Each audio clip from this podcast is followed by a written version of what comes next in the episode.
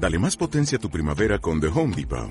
Obtén una potencia similar a la de la gasolina para podar, recortar y soplar con el sistema OnePlus de 18 voltios de Ryobi desde solo 89 dólares. Potencia para podar un tercio de un acre con una carga.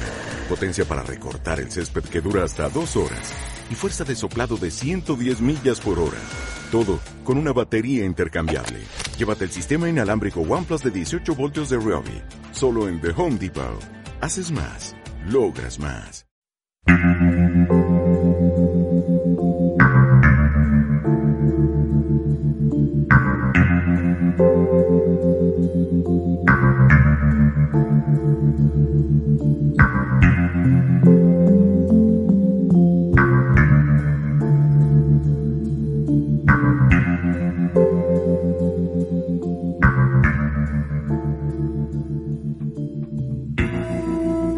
Buenos días, buenas tardes o buenas noches. Ya estamos aquí de nuevo con documentales en la cueva.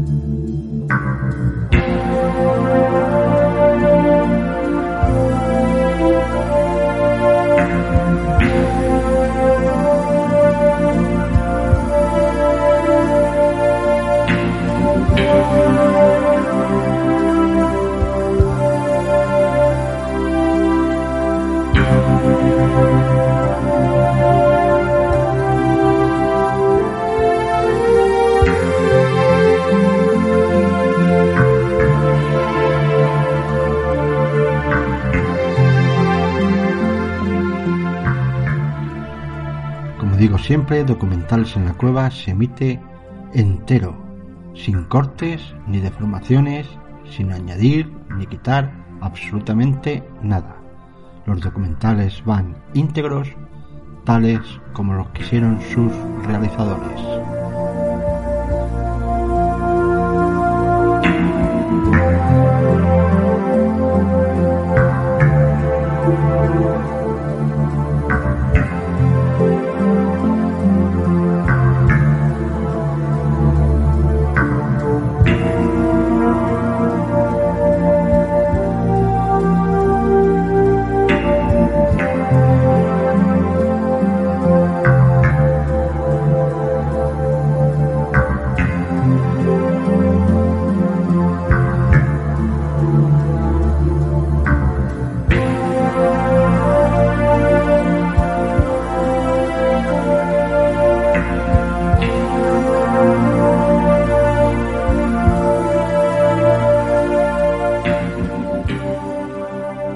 Regresamos a lo que la verdad esconde.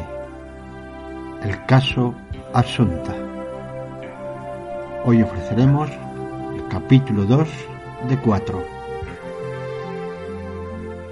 Y de nuevo con esta magnífica banda sonora de Twin Peaks.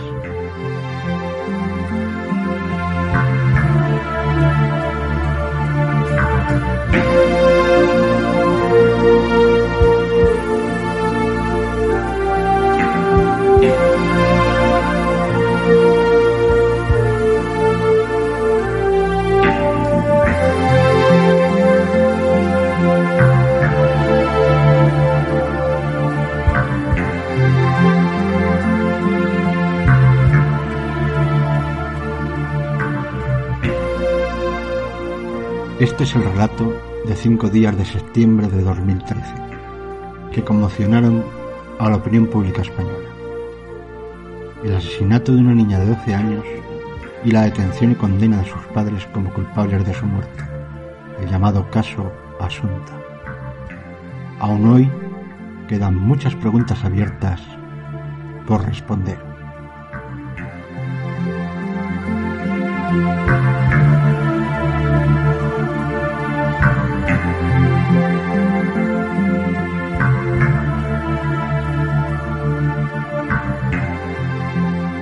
¿Qué ¿Qué ocurrió en los meses previos a la muerte de Asunta?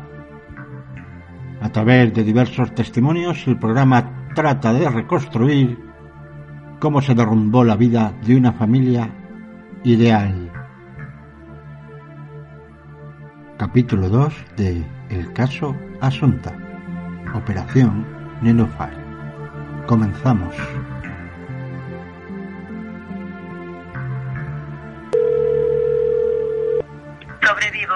Que no es exactamente lo mismo que vivir, pero sobrevivo.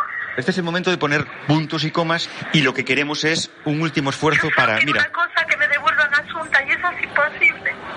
ya lo sé, eso sí que no puede ser.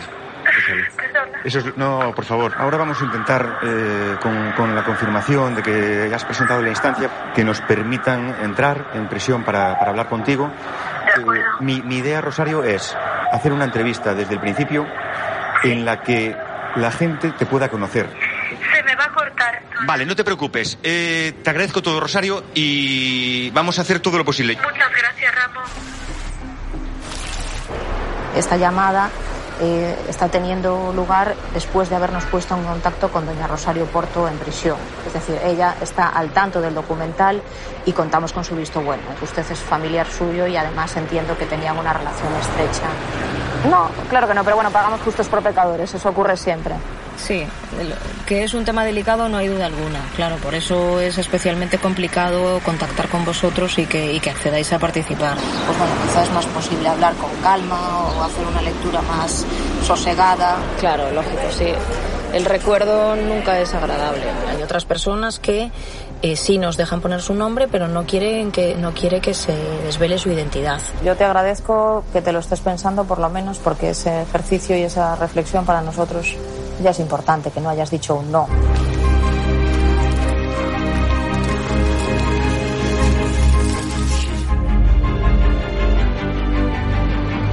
Exercise for relaxation.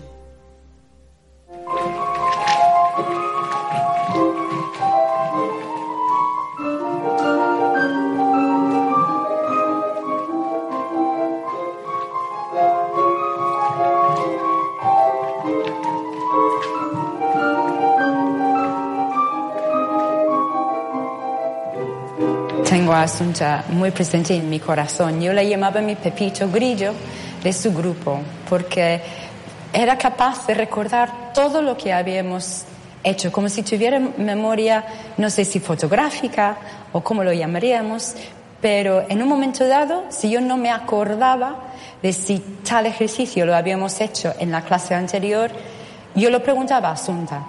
Y le dice, Asunta, ¿te acuerdas? Sí, sí, lo hicimos antes del otro ejercicio. ¿Te acuerdas el de las piruetas? O sea, era capaz de localizar incluso el momento en cuál clase que habíamos hecho ese paso en particular. Mm, Charo no venía a mí para preguntarme cómo estaba Asunta en clase y si Asunta estaba disfrutando de la danza. Charo acudía a las tutorías para decirme a mí que Asunta era una niña superdotada y que Asunta bailaba muy bien, ¿verdad, Gael? O sea, no era realmente una consulta hacia mí, era un mm, yo te voy a decir cómo es mi hija y tú me vas a dar la razón. Buenos días. Buenos días. Mire, usted es doña Carmen Amarilla González, ¿no? Sí. Usted era la cuidadora de la niña. Sí. Bueno, hacía las tareas y estaba con la niña. Eh, ¿Nos puede decir cuál era la relación madre-hija? Era una relación normal de madre e hija. Normal de madre-hija. Yo cuando trabajaba allí, para mí era la familia idílica. ¿Desde cuándo conoce a la familia de Rosario Porto? Uy, pues mire, yo creo que casi, de- lo digo desde que nací, pero desde hace muchos años, porque mis padres ya eran amigos de sus padres, yo después fui amiga de su madre, muy amiga de su madre, y, y a Rosario Porto no la vi nacer, pero estaba en el sanatorio cuando nació. ¿Vio a Asunta crecer? Sí, sí, sí, sí, sí, sí, sí, sí. Sí. ¿Era, un niña, ¿Era una niña espabilada? Era una niña encantadora, era una niña espabilada y era una niña ¿Era aguda? muy aguda. ¿Nos puede decir cuál era la relación madre-hija y viceversa? Ay, la relación madre-hija era buena. La madre tenía tenía unas ideas para la hija de que, eh, que estudiara inglés, que estudiara chino, que tenía que ir a- al extranjero, de violín, de piano. Potenciaba todas sus Sí, sí, sí, la madre potenciaba todo y yo creo que más.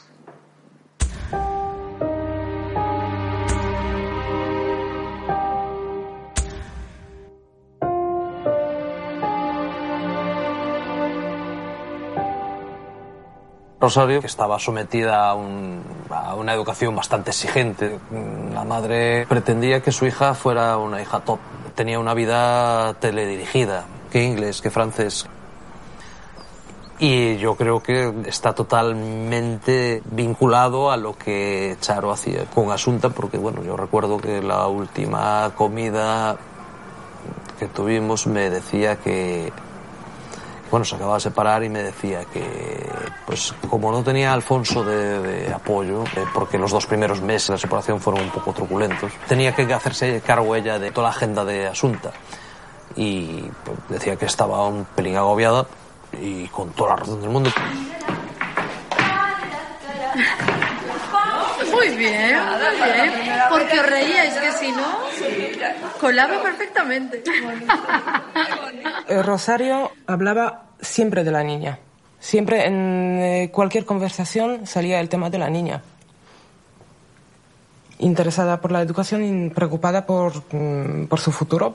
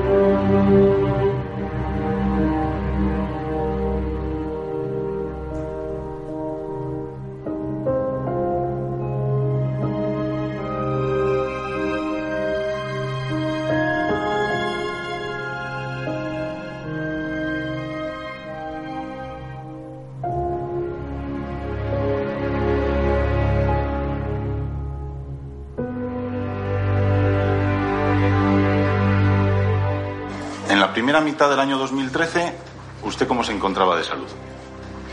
Pues eh, un día mm, me levanté y tenía un ojo prácticamente cerrado y una especie de parálisis. Bueno, le estoy diciendo al lado izquierdo uno de los lados de la cara y mi forma, o sea, no, no era capaz de, bueno, como dicen los médicos, la deambulación no era, no era correcta. ¿En este momento usted tenía el apoyo de alguien o se encontraba sola?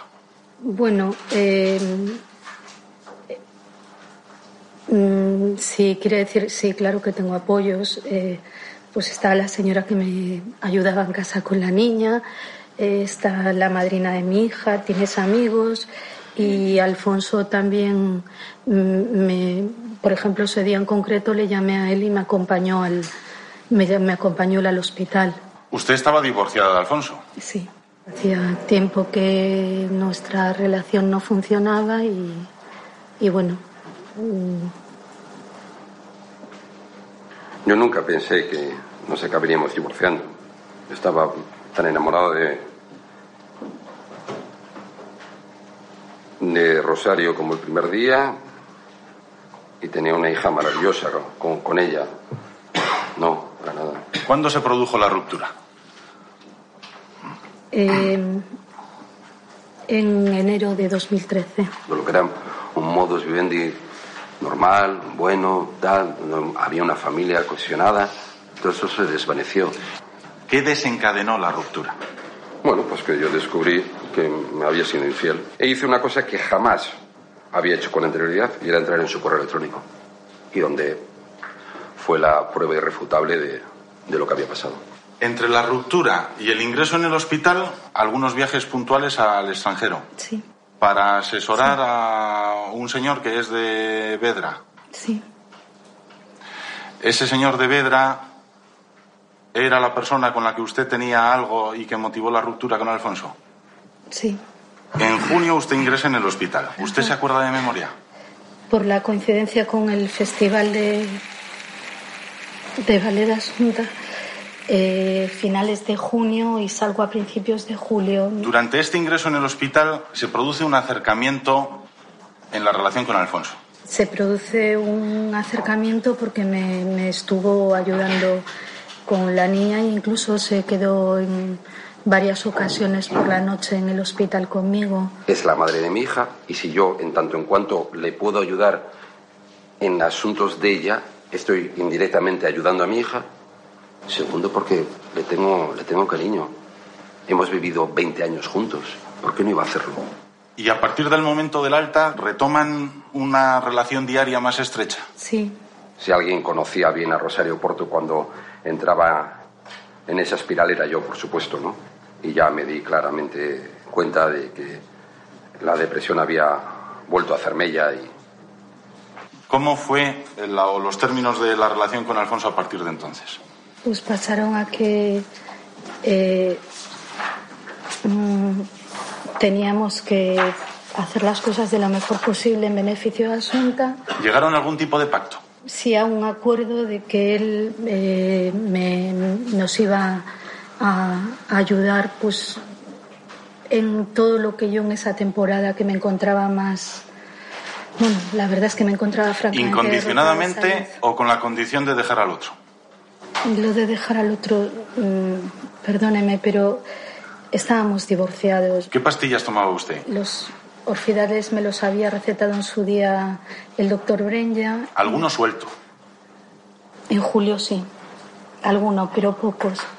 Sobre todo a raíz del, bueno, de que nos entrasen en casa, me costó estar tranquila en casa.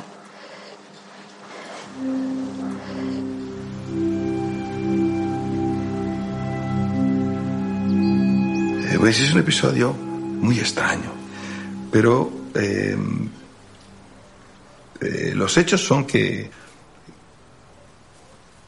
que a las cuatro y media de la mañana la niña se despierta, Rosario oye un ruido, sale, eh, la niña está gritando, está diciendo algo, entonces ella entra a la habitación de la niña y ve un tipo en la habitación de la niña. Entonces Rosario se abalanza sobre él, él le pega un golpe y sale huyendo. Mamá, me quieren matar, me quieren matar, me quieren matar, me quieren matar, viene la policía. Vamos a ver. ¿sí? Entonces pensé, porque como la caja está en la habitación de la niña, ahora sí que yo puedo pensar, alguno de los obreros que estuvo hace años en la casa, como era la situación esta también, pensó que no había nadie en la casa y se fue justo a la habitación de la caja fuerte. No hubiera usted gritado o no hubiera pues, se puesto histérica. Es que estamos hablando de que estaban intentando matar a la hija. Bueno, eso era lo que decía la niña, yo tampoco creo que lo estuviese intentando. A ver, los niños son niños, a mí me dieron un tortazo, yo, yo me fui con un tortazo, un moratón aquí gordísimo. Yo miré por toda la casa, no había nadie, la metí en mi cama, estuve dando vueltas, dije, llamo a la policía, no llamo a la policía, el mamón de Alfonso no contestaba. Estuve a punto de llamar a alguno de mis amigos, no voy a llamar a las tres y media de la mañana a nadie, y total, se acaba de ir,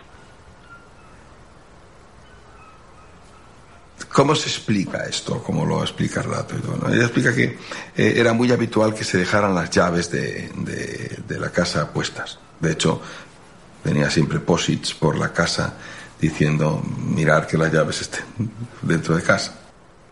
Tuvo que ser alguien tremendamente conocido, muy conocido y con llaves. Es decir, la persona que entró tenía llaves de casa. Porque eh, hay un portal abajo, tú puedes decir que la llave de la puerta de tu casa la dejaste olvidada, pero dejaste también la del portal. Y además un edificio con solo cuatro vecinos, los cuatro vecinos de toda la vida, eh, eso no se lo cree nadie. ¿Esta presencia de ese hombre en el edificio, usted la entendió verosímil? No. ¿Por qué? Porque yo tengo dos perros y una de ellas, eh, cualquier ruido que oye por las escaleras o si alguien llega al portal abajo, ella no para de ladrar. Instintivamente nos avisa en casa, inclusive cuando llaman al timbre, lo que hace la perra es ladrar.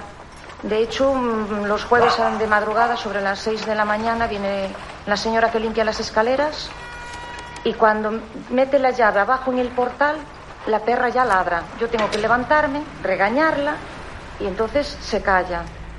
Siempre que sea una persona conocida, se calla.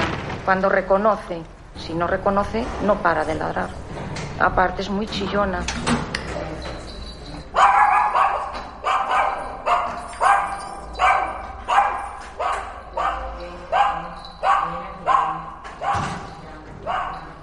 ¿De día y de noche? Sí, sí, sí. Cualquier persona que entre en el edificio, el perro avisa. Cuando usted subió a hablar con Rosario, llamó a la puerta, ¿verdad? Sí, al Eh, timbre. ¿Le abrieron inmediatamente? ¿Dijeron algo? ¿Preguntaron? ¿Recuerda algo de Eh, eso? no, escuché a la niña que decía, mamá, son los ladrones. Y tardaron un ratito en abrirme. Cuando me abrieron salió Charo y me dijo, ah, no te preocupes, cosa de niños. La propia víctima es la que manda esos mensajes que están en la causa donde dice me han intentado matar. Todas esas circunstancias que hacen que ese incidente sea sospechoso hasta el punto de que una mm, amiga diga o lo denuncias tú o voy yo a comisaría.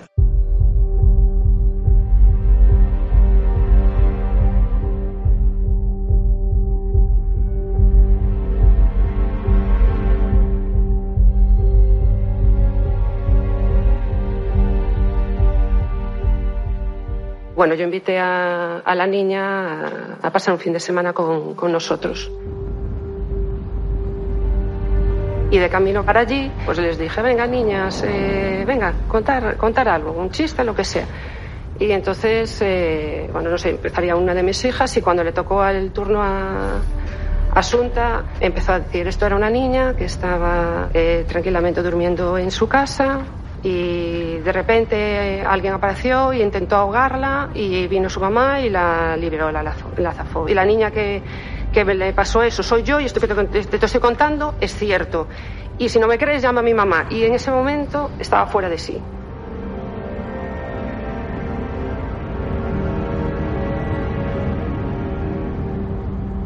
Cogí y llamé a la madre.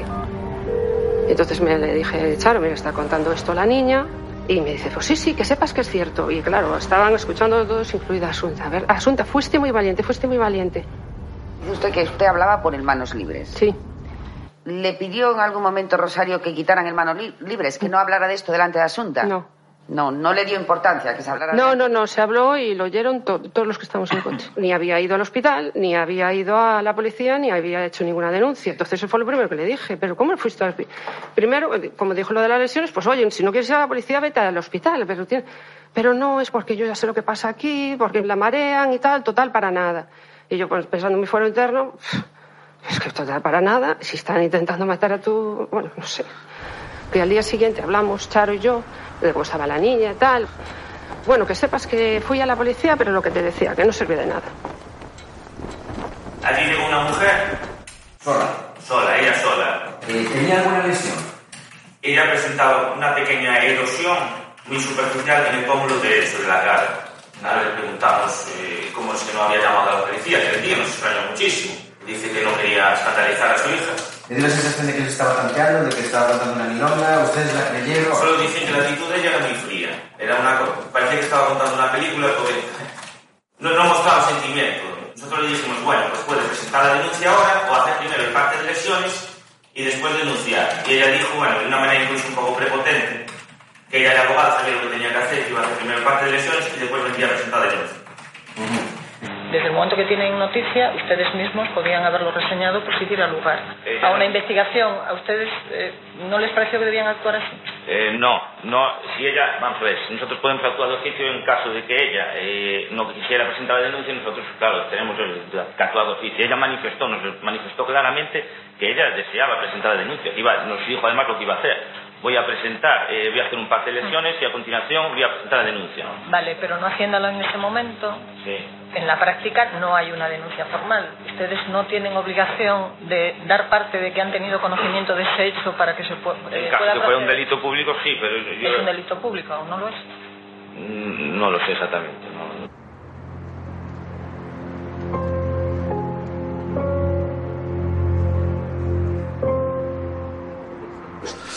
Vamos a ver, partiendo de la premisa de que Rosario Porto era abogada, partiendo de la premisa de que hay un dato irrefutable que es, según la manifestación de Rosario y de Asunta en su momento a su entorno, porque eso sí había trascendido, era una persona que iba con la cabeza tapada con guantes. De manera que, si yo soy abogado y sé que voy a presentar una denuncia de alguien a quien no voy a poder reconocer y de quien no se van a poder, obtener huellas, eh, me parece una pérdida de tiempo.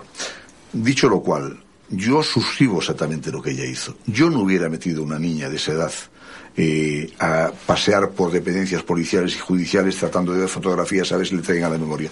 Porque Rosario decía, y creo que con buen criterio, que si ella le transmitía esa sensación, al final la niña iba a acabar viviendo intranquila en su casa y ella quería quitarle hierro a la, a la cuestión. Sobre todo a raíz del, bueno, de que nos entrasen en casa, me costó estar tranquila en casa. ¿Cuándo ocurrió esto? Yo eh, le diría que fue. Es que no. Va a decir que, que, que, que eso es una insensata, que una cosa tan importante, no me acuerdo de la fecha, pero es que. ¿Antes o después del apóstol? A ver. Antes de- Antes del apóstol. Bueno, ya es algo. ¿Como cuánto antes? Es una idea que igual nos yo creo ayuda para completar. Mire, usted antes de una fecha clave, creo que lo recordará. El 4 de julio rompió con esta persona. ¿Antes o después de romper con esta persona? Después de romper con esta persona. Después de romper con esta persona. El día 5 de julio me pide que, lógicamente, con lo que había ocurrido anoche, estaba muy nerviosa. Me dijo, oye, cómprame algo para dormir. eh, Como comprenderás, estoy nerviosísima y tal. Ese mismo día llamo a un amigo común nuestro, el doctor Julio Brenya. Le dije, oye, Julio, Charo esta me dice que no duerme, que está muy estresada. Y le dije, compra Orfidal. dije, bueno. Y tal cual me lo dan, se lo doy a Rosario. El mes de agosto, Asunta con quién lo pasó.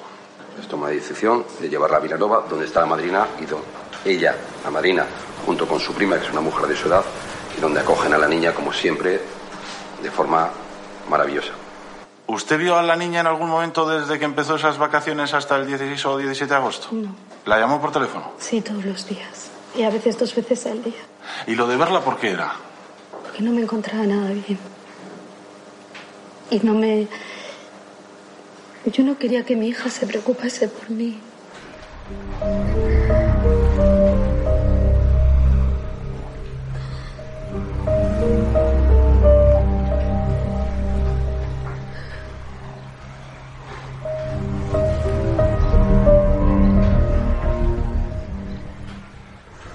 Además allí tenía a su amiga Adriana, que era una niña con la que bueno, había coincidido en la guardería y luego en el colegio y en el instituto. Y mientras tanto, Alfonso, Estaba en Santiago.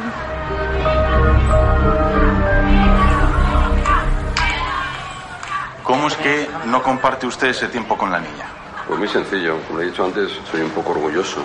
Y yo no quería nada, dinero de mi exmujer, ni nada que se le parezca.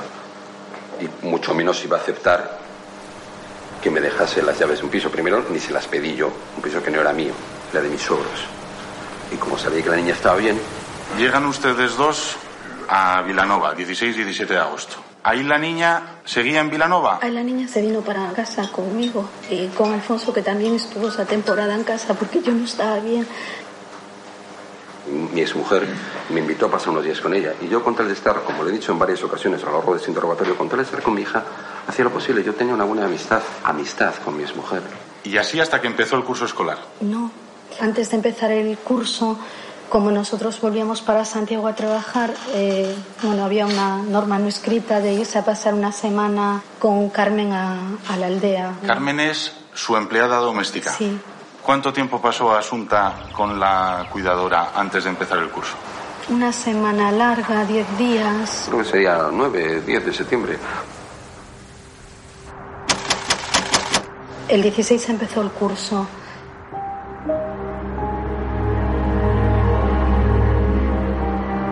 ¿Fue la niña todos los días a clase? Eh, no, faltó un día. ¿Se acuerda de este documento?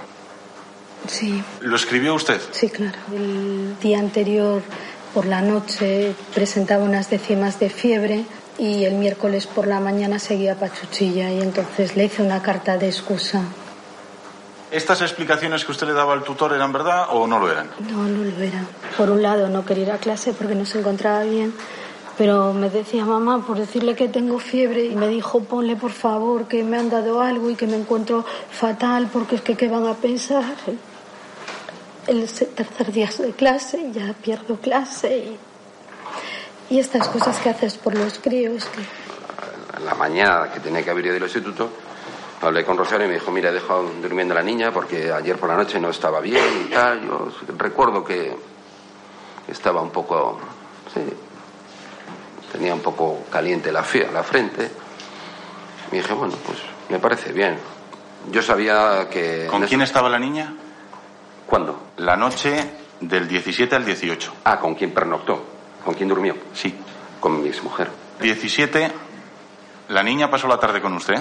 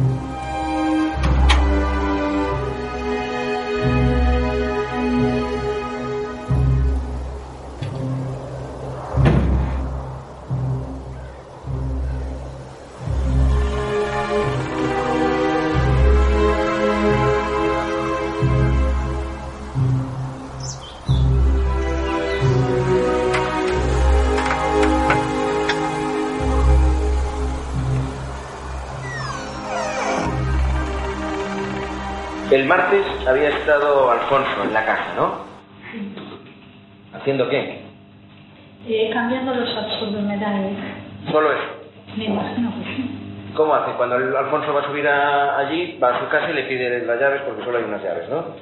Eso dice. Como se dice. Pues, pues no lo sé, sí.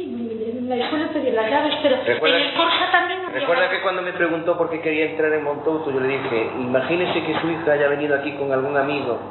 Necesitamos saber si hay algún rastro. Usted me dijo, la niña no pudo venir aquí porque solo hay estas llaves y las tuve yo siempre. Generalmente mi padre tenía llaves del montauto en los coches. Yo no recuerdo si en el Corsa Rojo había una copia de las llaves, una era una copia de las llaves. Es que Vale. va a pensar Le usted, estoy preguntando, cuando Alfonso fue el martes, ¿le tuvo que pedir usted las llaves? él me las pedía, Vale, pero le yo pedía. no sé si había una copia o no había una copia. Vale, no se Es preocupe. que tengo muchas cosas encima. Mm, Desgraciadamente sí.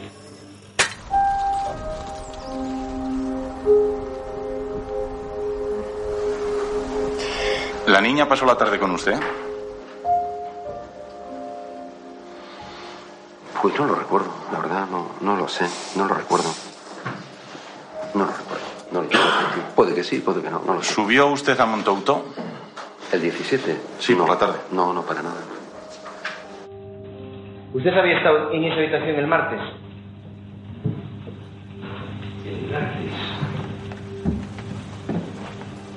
Esa misma semana había estado usted en la vivienda del mar. Pues yo diría que no. Sí estuve unos días antes, precisamente, con Asunta, empezado el esto, hicimos acá, cambiamos los asegurados de los armarios. Puedo decir que igual durante la semana fue ese día, es que no me acuerdo.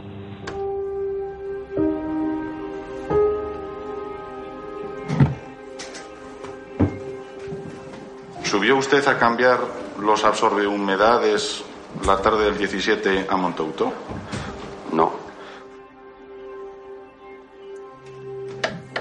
La mañana del viernes 13 de septiembre. Me acuerdo de la fecha porque es viernes 13, porque tenía cita en la ITV de Cacheiras a las 10 menos cuarto de la mañana. Y llevé a la niña porque siempre la llevaba. Me gustaba ir y encima hacíamos siempre una apuesta de a ver si pasaba, no pasaba el coche.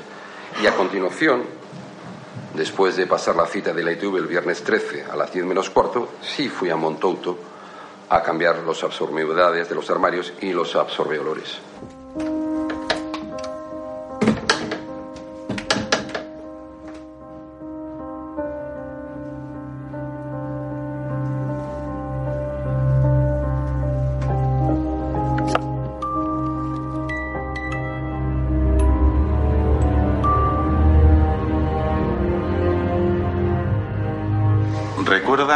Que ayer vimos que el martes 17 se había desconectado y vuelto a conectar la alarma en Montouto. Sí, sí, sí. ¿Fue usted el que subió a Montouto? No, no, yo no estuve allí ese martes 17. ¿Sabe quién fue? No, no tengo ni idea. ¿Alguien llevó a Asunta allí ese día? No tengo ni idea. Y mucho menos que mi hija fuese a Montoto eh, allí. No, lo repito, ayer me quedé un poco sorprendido al verlo, no tenía conocimiento de ese dato.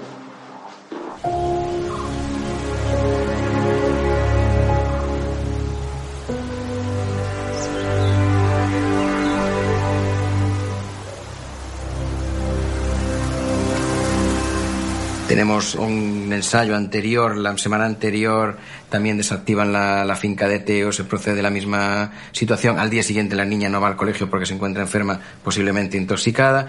El martes 17, que es cuando no va a clase el 18 y la carta al tutor del 19, ¿qué lectura tiene? Puede tener la lectura de un ensayo. Y los dos se escabullen, buscan eludir se apartan de la responsabilidad respecto de este día. Alfonso, en, en mi interrogatorio, por orden, el interrogatorio con Rosario, le mostré en la pantalla las desconexiones de alarma.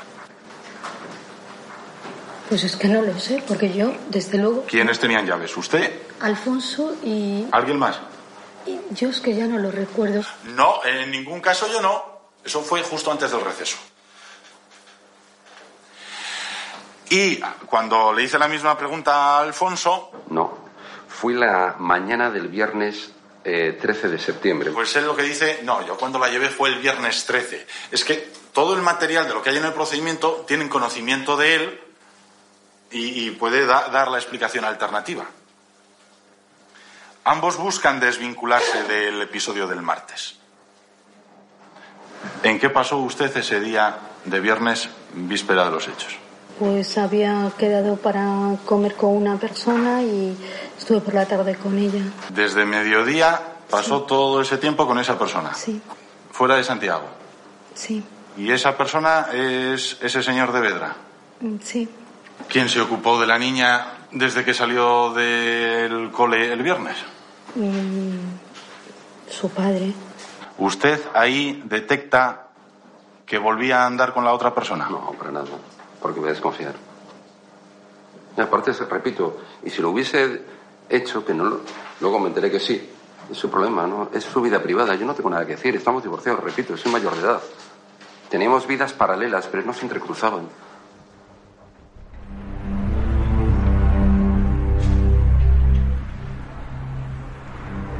Cuando le preguntamos por quién era esa persona, pues entonces sí, ya dijo, bueno, pues si ya, si ya lo sabéis, ya os voy a contar.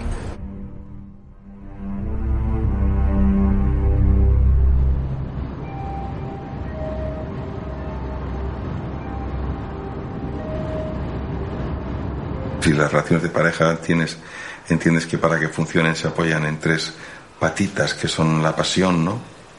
Eh, la intimidad, lo que es mm, complicidad, compartir cosas y el compromiso de futuro, pues yo creo que esas tres patitas eh, estaban cojas de dos. Tema, yo creo que el tema de pasión y el tema de intimidad, eh, pues hacía tiempo que no funcionaba en esa pareja. Había un compromiso determinado por, por el hecho de tener a la niña. Su tema preferido de conversación era una ilusión amorosa que tenía. Estaba eh, muy enamorada y muy ilusionada, entonces, claro, todo lo que decía era bueno, buenísimo y encantador, encantadorísimo. Estaba bueno, pues eso, muy... Estaba como una quinceañera con, con ese chico, sí. Un hombre con dinero, un hombre con posibles, un hombre, pues, pues claro, con mundo.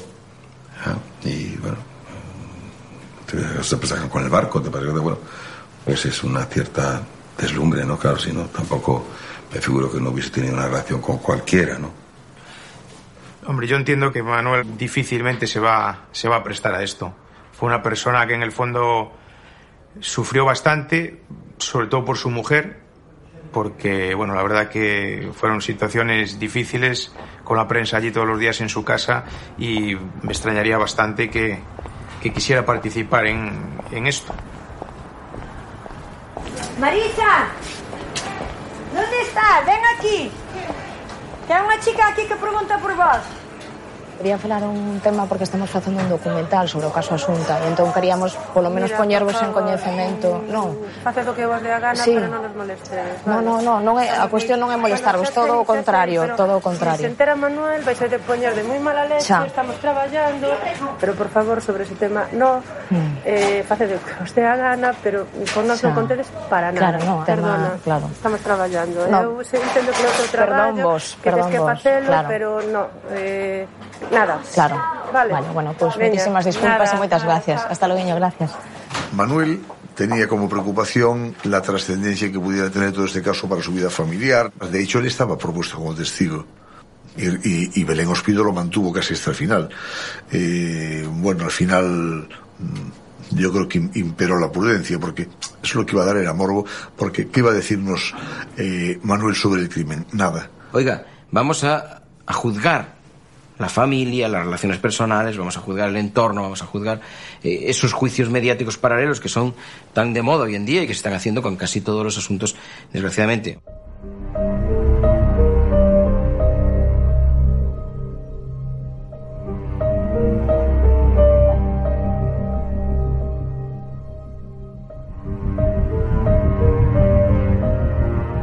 Alguno pensará que móvil tan estrafalario o, tra- o tan frágil para acabar con la vida Pero de una está- hija.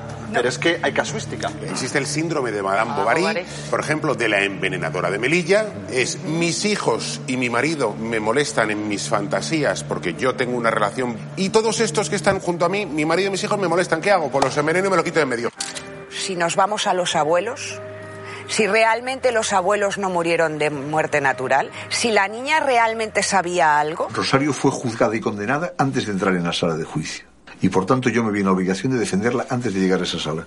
Que la gente que llegara allí para juzgarla pudiera estar no, no ya posicionada hacia, hacia la inocencia, pero cuando menos que tuviera otra versión diferente a aquella que se estaba machaconamente eh, publicando en todos los medios.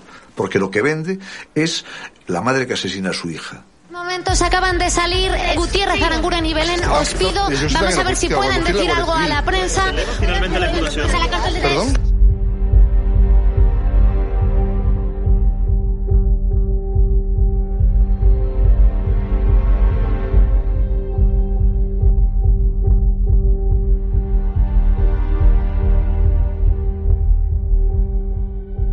Hablábamos de, de. Sí, sí, sí.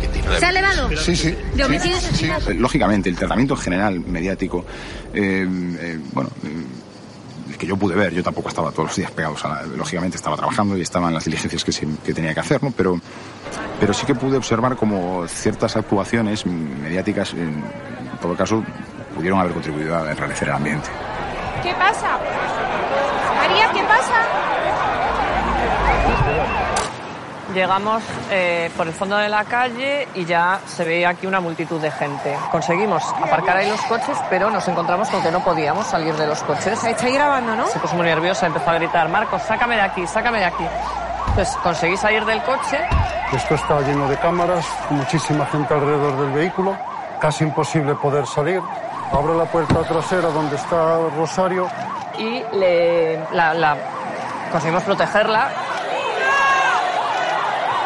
Por favor, Marco, sacadme de aquí. Qué vergüenza, Dios mío, sacadme de aquí. apartando, empujones, seguía insultándola. Por fin conseguimos franquear la puerta.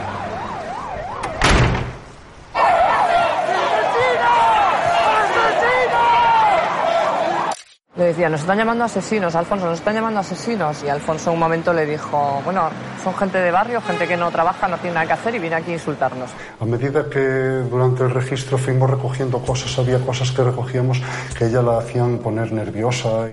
Un ordenador, un cojín en el que había unos cabellos, en medicación. Y es al preguntarle, mira, por cierto, los bañadores que dices haber ido a buscar, ¿dónde están?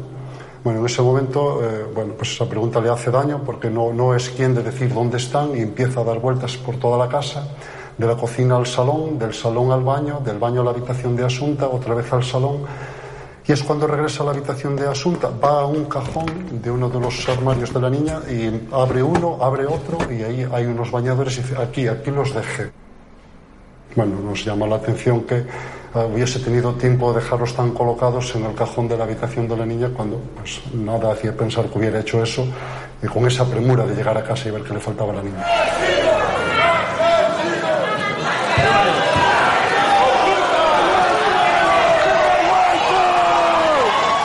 Venimos por esta calle en dos vehículos.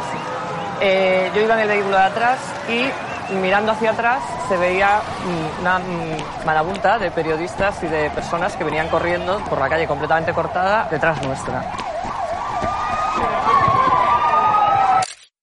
Entramos en el portal. Al llegar aquí al- a esta parte del portal, a ella le da como un ataque de ansiedad. Medio se desploma, entonces yo me agacho, eh, la cojo Rosario, eh, tranquila, estate tranquila, no hagas caso a los comentarios que hay en la calle, la gente es así, no hagas caso. La contuvimos, aquella situación como pudimos. Alfonso también se quería acercar, los abogados también pretendían ayudar. Les dijimos que por Dios que se pararan, que necesitábamos todos bastante aire. Ella se calma, ya se reincorpora, se le da un poquito de ánimo. La acompañamos para subir al piso de Alfonso. ¿En qué piso era? El sexto. Ya en una situación normal, subiendo en el ascensor con gente desconocida, no se suele hablar, pues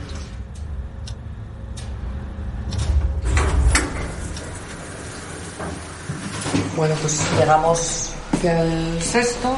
Alfonso estaba enfadado. Decía que buscásemos lo que buscásemos, que, que nos llevásemos lo que quisiéramos, que no, que no íbamos a encontrar nada.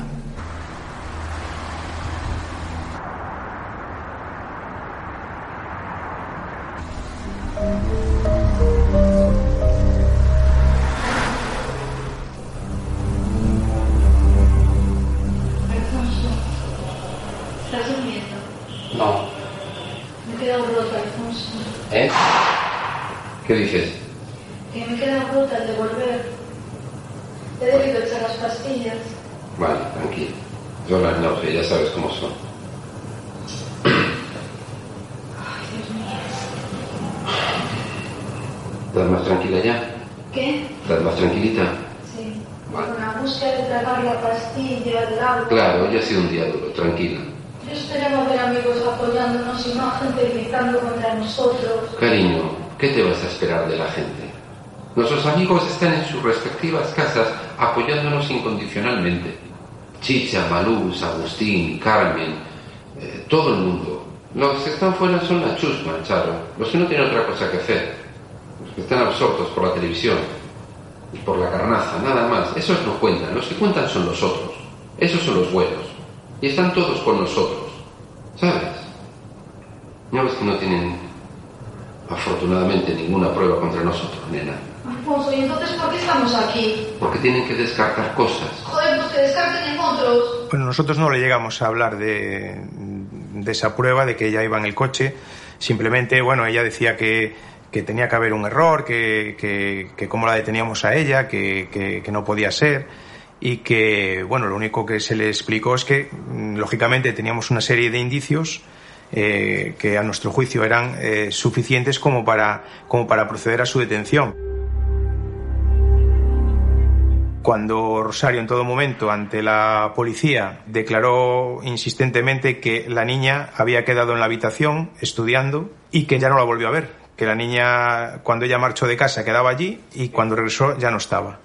La versión inicial que dan a la policía de, oiga, la niña quedó en casa estudiando, se transforma en la versión eh, judicial de, la niña vino conmigo a Teo, porque ya sabemos que la prensa ha publicado que tiene usted imágenes de la niña.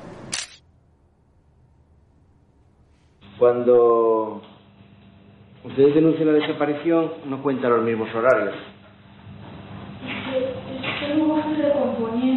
Cuando tiene que salvar la vida de su hija, No, no, no, recuerda los horarios ni les da importancia. Cuatro días después sí.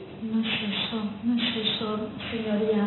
Es Pero le hago una pregunta, es decir, ¿usted no consideraba importante, por ejemplo, decir, es que no es lo mismo dejar a su hija sola en casa a las seis que dejarla a las siete?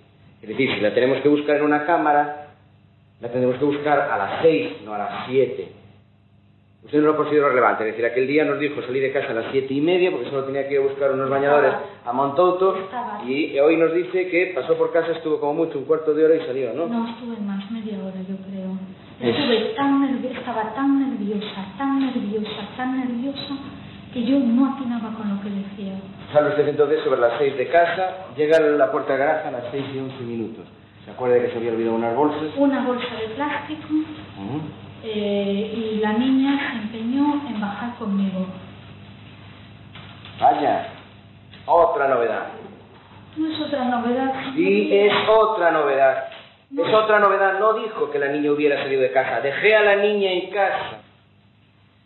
Vamos a ser sinceros. Mire, su hija tenía más de veintitantas pastillas de oxidad. Cuando su hija bajó al coche, ¿quién le ayudó a subirla? Porque su hija iba tan drogada que era imposible que pudiera caminar por su propio pie. Ella decía que iba mareada y yo pensé que me estaba tomando el pelo. Mi hija era la reina de la juerga. Mi hija era una niña muy responsable y era una niña muy juerguista y yo, ¿cómo me iba a imaginar que mi hija iba a estar mareada por algo? ¿En- ¿Entiende usted? Yo siempre expliqué que Rosario Porto eh, estaba pasando una etapa de su vida muy difícil. Ella había estado con problemas de salud, no ya de tipo mental, que habían motivado que a finales del mes de junio hubiera sufrido un ingreso hospitalario. Ella había sufrido una depresión, estaba recién diagnosticada en esos días de septiembre por el doctor Primo Touriño y estaba con un tratamiento importante. Y de repente a uno le dicen que su hija aparece asesinada en una cuneta de una pista forestal. Los psiquiatras que depusieron en el juicio oral a mi instancia, pero también los, los médicos forenses, dijeron que en esa situación es absolutamente normal, un lasus de esa naturaleza. si se llegó a tomar pues esos 10 o 15 miligramos, en en algún momento puede tener como alguna amnesia, sobre todo para hechos recientes.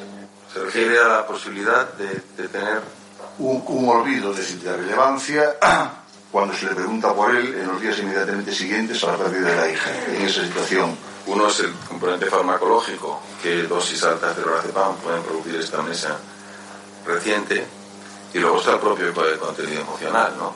A ti se te pierde tu hijo en la playa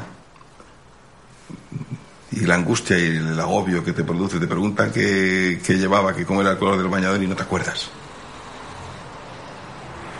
Es decir, una situación de estrés agudo eh, mm, no solamente puede, puede eh, pro- producir bloqueos ah, de tipo psíquico, es decir, de que no puedas recordar o no puedas, que, te puedes quedar en blanco, igual que un examen.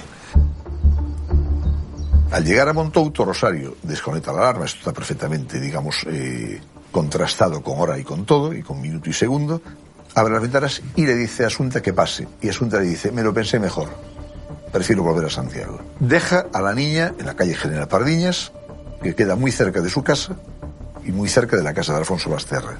Se visionan tres cámaras más, no tienen una calidad muy buena, pero como el coche es muy característico, sí sirve para, para ver si pasa ese vehículo o no pasa, y no pasa.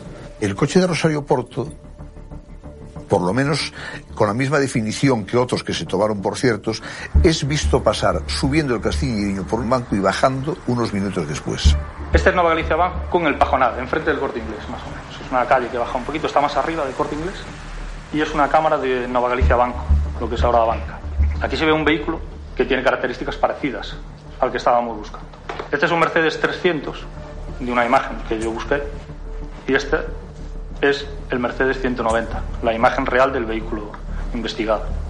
Este podría coincidir ¿ves? Por, por llantas y tal, pero si te fijas en la parte trasera, este baja en pico y el morro es más ancho. Y este también baja en pico y este es más cuadradito. Y creo que es de mayor tamaño. No hay ningún vehículo que genere ninguna duda de que pudiera haber sido el vehículo Mercedes investigado. Ninguna.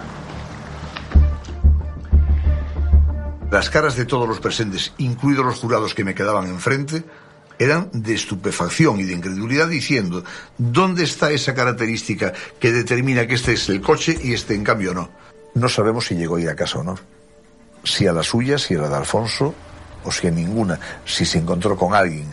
Yo no sé lo que pasó. Créame que le dimos vueltas, eh, Rosario, yo, la gente del despacho.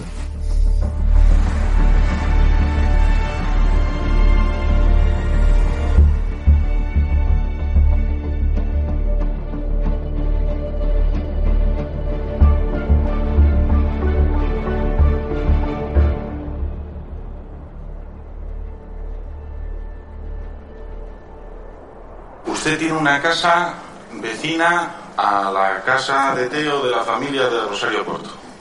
Correcto. Le tengo que preguntar en concreto por eh, el tramo final de la tarde del sábado 21 de septiembre de 2013. ¿Usted vio a Rosario Porto por allí? Sí. ¿Nos puede ubicar en el tiempo qué hora sería? La veríamos sobre eh, 20.45, 20.50. Salimos los tres, mi mujer, mi hija y yo. Salí inmediatamente, eh, vi el coche de Charo.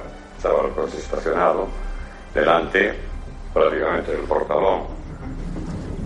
Y cuando estábamos a la altura de la eh, parcela que hablamos, Charo arrancó el coche eh, y eh, se paró lentamente a nuestra altura. Yo me incorporé en la del ocupante, o del acompañante, tuvimos una breve conversación, muy breve, y finalmente ella dijo, bueno, me voy, que tengo a mi niña sola. Está saliendo más o menos de Montauto a las nueve de la noche. Previamente se habría parado con unos vecinos, con unos perros sueltos, con un cadáver en la parte de atrás del coche. Habría abierto la ventanilla y habría mantenido esta conversación en vez de cerrar todo y salir diciendo no me puedo parar con gestos, sin necesidad, digamos, de exponerse a que lo hubieran visto. Allí no había nada, no había cuerpo de asunta ni nada parecido. Es que como el testigo que la ve salir de casa no ve al padre, no ve a la niña, ya queda claro que la madre no tiene nada que ver. No, no, vamos a ver, no se trata de, de que ese elemento sea determinante. Lo que se trata de ver es eh, en qué condiciones ve Valentín a la madre, cómo la ve, de, de- de si la ve normal, si no la ve normal. ¿Usted la vio tranquila? ¿Usted la vio apurada? Yo, eh, ella me dijo que estaba agobiada, yo la vi, que sí, que no tenía ganas de hablar, que estaba, digamos, en una situación, pero en ningún caso, ni fuera de, de ninguna situación nerviosa, ni... ¿Se fijó usted en la parte de atrás del coche? Pues no. Está la ventanilla, están los, los reposacabezas y nuestra visión es hacia Rosario, como es lógico. Nunca en ningún momento yo tengo idea de haber mirado hacia ningún otro lugar del coche. Pero había alguna No, no había nada, no trapo, algo que pudiera entorpecer la visibilidad. Nada. Rosario, acompañante vacío, es la visión que yo tengo. Nos despedimos, ella salió, arrancó. Y eso es todo. Ella habría ido sola. Habría llegado a la pista de Montouto, pongamos, con o sin tráfico, que hayan sido 5, 6, 7 minutos. Tampoco hace falta mucho más. Tiene que sacar a la niña y levantarla, supuestamente, de donde se dijo que iba, en el suelo de los asientos traseros. Una persona de no mucha fuerza, de no mucha envergadura como Rosario Porto, lo tenía que haber cogido y depositado sobre un talud. Tiene que coger y preocuparse de cortar las cuerdas con las que previamente la habría atado de limpiar las arenas del coche y seleccionar además minuciosamente cuáles se corresponden con la pista y cuáles no, porque había tierra en la alfombrilla del conductor que fue analizada y no era de la pista de Teo. Tendría que a continuación montarse en su coche, limpiar sus zapatos, marcharse para Santiago y todo esto, digamos, pasando por una serie de cámaras de seguridad que ella no sabía de su existencia. No habría habido tiempo, como yo mantuve y mantengo todavía la actualidad, para haber hecho el recorrido si se hubiera pasado previamente por la pista y se hubiera actuado de forma en que se dice.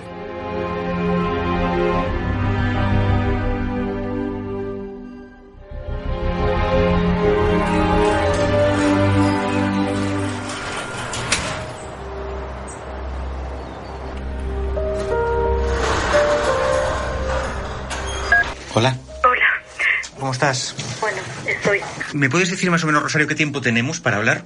cinco minutos y bueno, podría hacer otra llamada. Vale. Hay tres puntos cruciales que son los, los que ponen en tela de juicio y que, y que cuesta a la gente eh, justificar. Yo te voy a preguntar sobre ellos intentando buscar la, la fórmula más coherente. Eh, sobre el lorazepam en los meses previos que se encontró en el pelo, imposible que hubiese lorazepam en los meses previos. pero lo había, Rosario. Se encuentra positivo en el último, se- en el segmento más próximo a la cabeza. O sea que en, el- en los últimos 3-4 meses le habían dado lorazepam. Lo siento, yo cuestiono que lo hubiese. Lo siento. Nunca utilizaste nada para dormir a Asunta. Nada. Salvo que no fuese pues apiretal, eh, Dalsi, algún paracetamol igual, que lo dudo, y los antihistamínicos. Pero vamos, el lorazepam es del todo imposible. Porque si, si hubiera lorazepam, ¿crees que Alfonso se lo pudo dar? No, no creo. No tenía ningún motivo para hacerlo.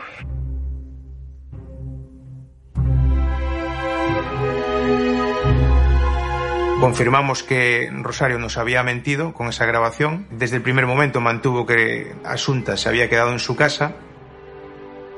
En el cambio de declaración en el coche, lo que se te acusa es de ir... Cambio de declaración, Dios mío. Yo a mi hija la dejo en casa estudiando, da igual que la deje a dos manzanas de casa que la deje dentro de casa. A mí me preguntan en qué momento dejo de estar con mi hija. Pero Manuel, el guardia civil, dice que... Ella significa cómo quedó la niña, pues, saludándola con la mano y despidiéndose de ella. Adiós, mamá.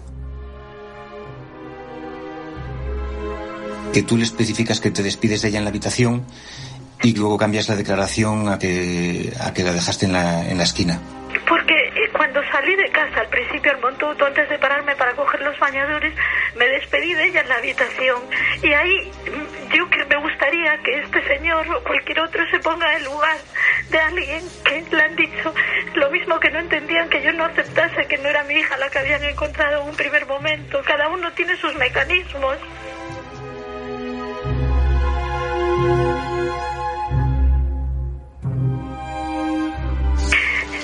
La, noche del 4 de julio, ¿me la puedes contar tú? ¿Qui- ¿Quién crees que es esa persona que entra? ¿Por qué va a la habitación de la niña, Rosario? Bueno, había una caja fuerte. Es un poco absurdo, pero es que a mí es lo único que se me ocurre. ¿Qué te puedo contar? Que, que mm, las dos éramos muy despistadas en ese sentido y que fue todo tan rápido que yo lo único que recuerdo es haberme tirado encima de una persona porque mi hija gritaba socorro y al día siguiente pues, tenía unas pequeñas lesiones en, en la cara y en un brazo del golpe que y todo eso no me lo inventé y mi hija no se lo inventó y su padre no era porque si lo hubiese sido pues, nos hubiésemos dado cuenta es que se dijeron tantas bobadas que Mató usted a su hija. No mate a mi jurado. hija, no, no mate a mi hija.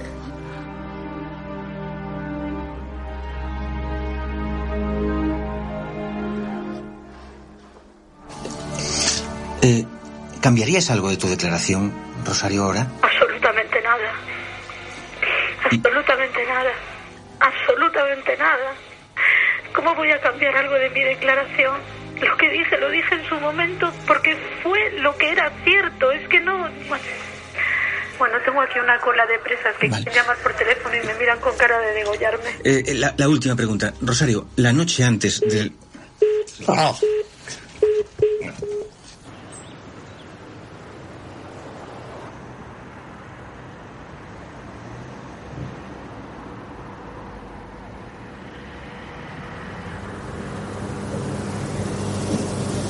Alfonso, ¿dónde está la cenita?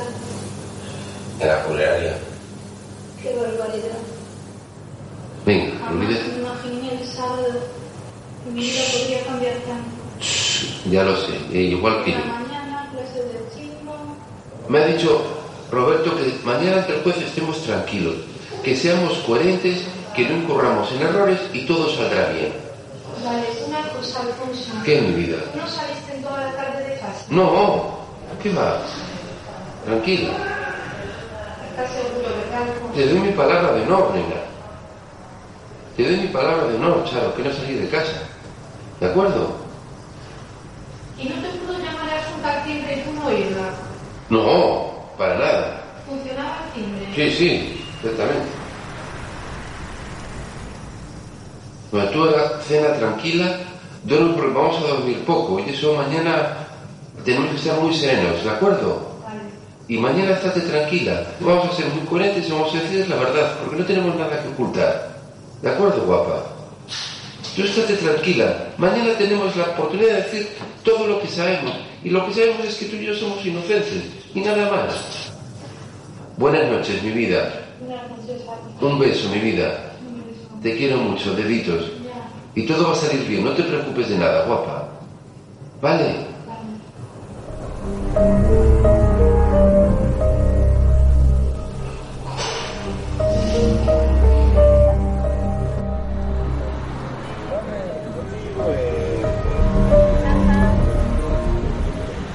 A esta hora declara Rosario Porto. La madre de Asunta ha mostrado un estado de ánimo cambiante, pasando de la entereza al llanto en cuestión de minutos. En el garaje y nada más bajar del vehículo acompañada de su abogada y custodiada por la Guardia Civil, se ha fumado el último cigarrillo antes de darle una larga lista de explicaciones al juez. Ha negado haber matado a su hija. Las cámaras captaban un instante de su declaración. Un señor se les metió una noche en casa y usted le pilló y tuvo un contacto físico con ese individuo. Bueno, me echó para atrás. Hasta ahora, lo único que habíamos visto de la declaración de la madre de Asunta era esta imagen, fíjense. Serena y muy expresiva. Sus palabras las acompaña así, con gestos concisos. Los dos brazos a la vez, eh, haciendo ese gesto que también podría ser con la mano derecha, significa más control de tu discurso y la mano izquierda más sinceridad de estar diciendo la verdad. Pero en este caso, con las imágenes que tenemos, está moviendo las dos manos a la vez, entiendo yo más tratando de reproducir algo que pasó. Bien, mi pregunta es, ese episodio, ¿cuándo ocurre en julio? Para mí, para mí, que fue. Están todos los medios ahí. Me están haciendo fotos. Ella misma se percata de la presencia de la cámara, se queja y da la espalda a la ventana. ¿Quién está el flash?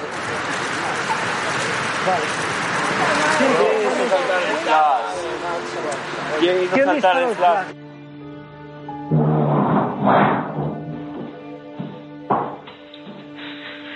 Ha sido el propio juez el que ha corrido la cortina para poder continuar el interrogatorio.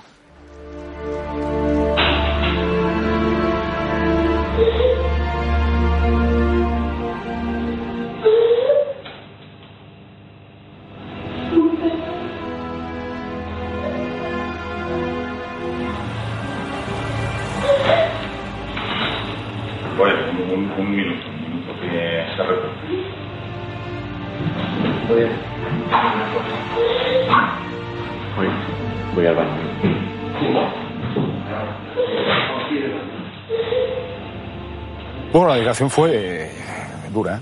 Lo que sí es que, bueno, es una declaración con mucha carga, eso, es decir, el- todo, la, todo el ambiente que conllevaba ese asunto eh, estaba demasiado cargado. No, no se preocupe, por Dios, al revés. Disculpe usted.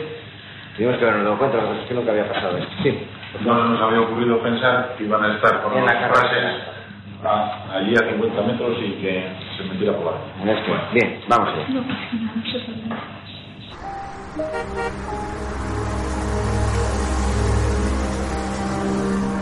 No se encontró el punto de, creo, de, cierta objetividad por todos, ¿eh? no hablo de por parte de nadie, eh, de, cierta distancia anímica o emocional con el asunto, pues probablemente por, por las repercusiones que estaba teniendo mediáticas, probablemente por lo que había sucedido, que en el fondo había fallecido una niña y siempre es muy triste.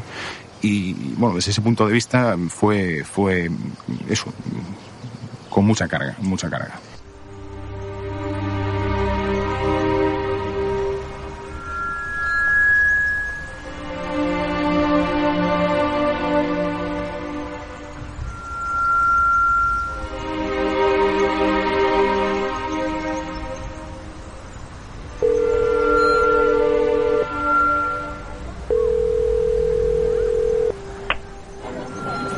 Hola, muy buenas tardes, ¿qué tal? Yo no sé si la última vez que estuvimos hablando te comentamos, es que no sé en qué punto estábamos, que le habíamos escrito una carta a Alfonso, ¿no?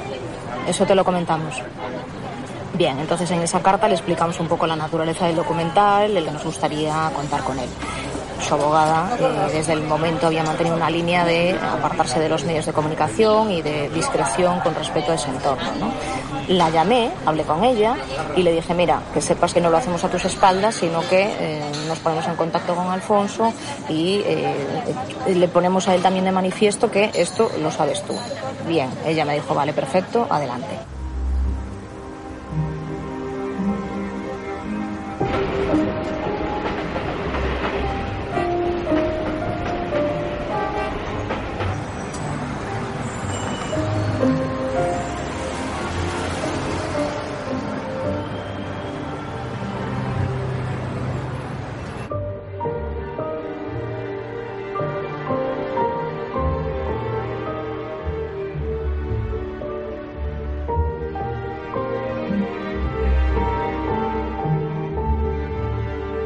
Estimado señor Campos, resulta loable que aún exista alguien que siga creyendo en ese principio legal que es la presunción de inocencia. Un derecho que, en mi caso, se transmutó desde el primer minuto en presunción de culpabilidad. A tal fin se entregó con esmero el juez instructor, y para ello le recuerdo cuál fue su penúltima frase aquel 27 de septiembre de 2013. En mis 18 años de ejercicio profesional nunca he visto un caso tan claro. Habían transcurrido solo cinco días de investigación y ya dictó pena de muerte para mí. A partir de ese momento inició su particular campaña mediática, auxiliado por medios sumamente afines a este gólatra mayúsculo. Lo que le acusa a usted, en concreto, de drogar a su hija y asfixiarla, es muy sencillo. Pero para apuntalar todo lo anterior, el fiscal ¿Qué lectura tiene? Puede tener la lectura de un ensayo. no tuvo suficiente e incorporó al sumario unas imágenes de mi niña en las que su mente vio señales de pornografía infantil. ¿Las fotos en que aparece la niña vestida de ballet las hizo usted? Vestida, vestida de ballet como está ahí, se refiere. Así, al monstruo asesino que yo ya era, se sumó la imagen del pederasta, haciendo correr esta teoría por todas las televisiones del país. Fotografías macabras y eróticas. Una decena de menores de apariencia cándida. Sin comentarios. Me pide mi colaboración para participar en su documental. Sin embargo, va a ser una tarea complicada. Primero, porque así se lo prometí a mi abogada. Nada, buen fin de semana a todos, ¿vale? Y segundo, porque instituciones penitenciarias va a prohibir la entrada en el centro de equipos de grabación. Han vuelto a la cárcel de Cheiro. Aún así, si lo desea, puede consultarlo con mi letrada Belén Ospido. Para rematar, le repito que resulta loable su interés frente al demostrado por esos informativos que hay de lunes a viernes por la mañana. cuya labor se centró en desprestigiarme como persona y lo que es aún peor, como padre, hacer caja y amparar la labor del juez instructor. Y en cuanto al monstruo que asesinó a mi niña, no pararé hasta dar con él. Y cuando lo logre, esta vez sí, daré a la justicia no un indicio, sino una prueba concluyente para encerrarme de por vida en prisión. Imagínese por qué. Atentamente, Alfonso Basterra Camporro.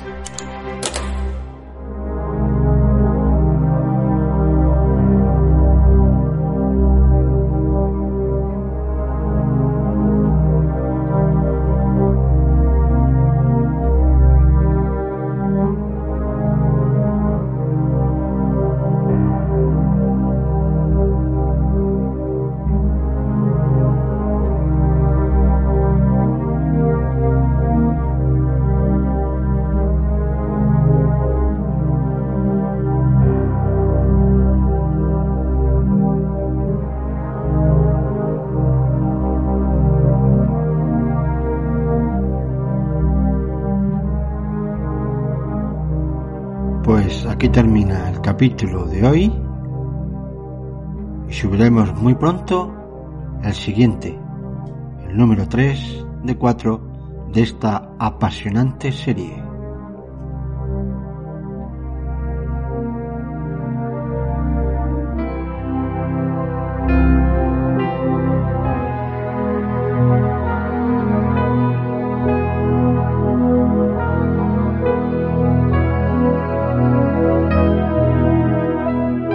Pero antes de marcharnos, os dejamos un pequeño avance.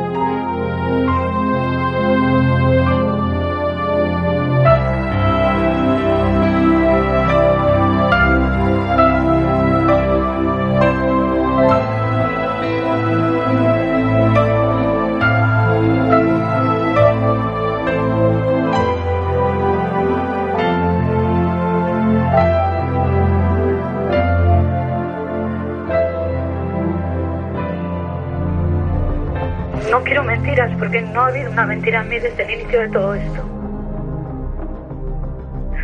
Ramón, ojalá pudiera decirle algo. Sería lo único que deseo en el mundo. ¿Cómo aparece ese semen ahí? Créame que yo me lo pregunté muchas veces. No parece que tenga mucho sentido. Es algo que no nos encaja en absoluto. Una niña normal no pone esas caras. Solo una mente calenturienta puede malinterpretarlas. Hay una fotografía en la que hace así eso no lo hace ninguna niña. ¿Por qué en lugar de poner esta foto que puede resultar un poco tendenciosa por la postura, ¿por qué no pone la anterior? ¿Qué os va a temblar el pulso en condenar a un depravado? Me dio la sensación que quería mostrarme un Alfonso desviado. Alguien intencionadamente ha tratado de evitar su localización. Yo no tenía el móvil apagado a la tarde del 21 de septiembre. Me crucé con Alfonso Basterra y Asunta. Asunta fue vista por Clara Baltar en una hora no determinada. Pero lo relevante no era la hora. Tiene la palabra el portavoz del jurado. El jurado, por unanimidad, encuentra al acusado Rosario Porto Ortega y Alfonso Basterra Camporro Nadie me ha hablado todavía sobre Asunta y me gustaría que fueras tú la que pusiera voz a cómo era Asunta me gustaría que encontrasen a la persona que le mató, pero es que eso no me devuelve su vida.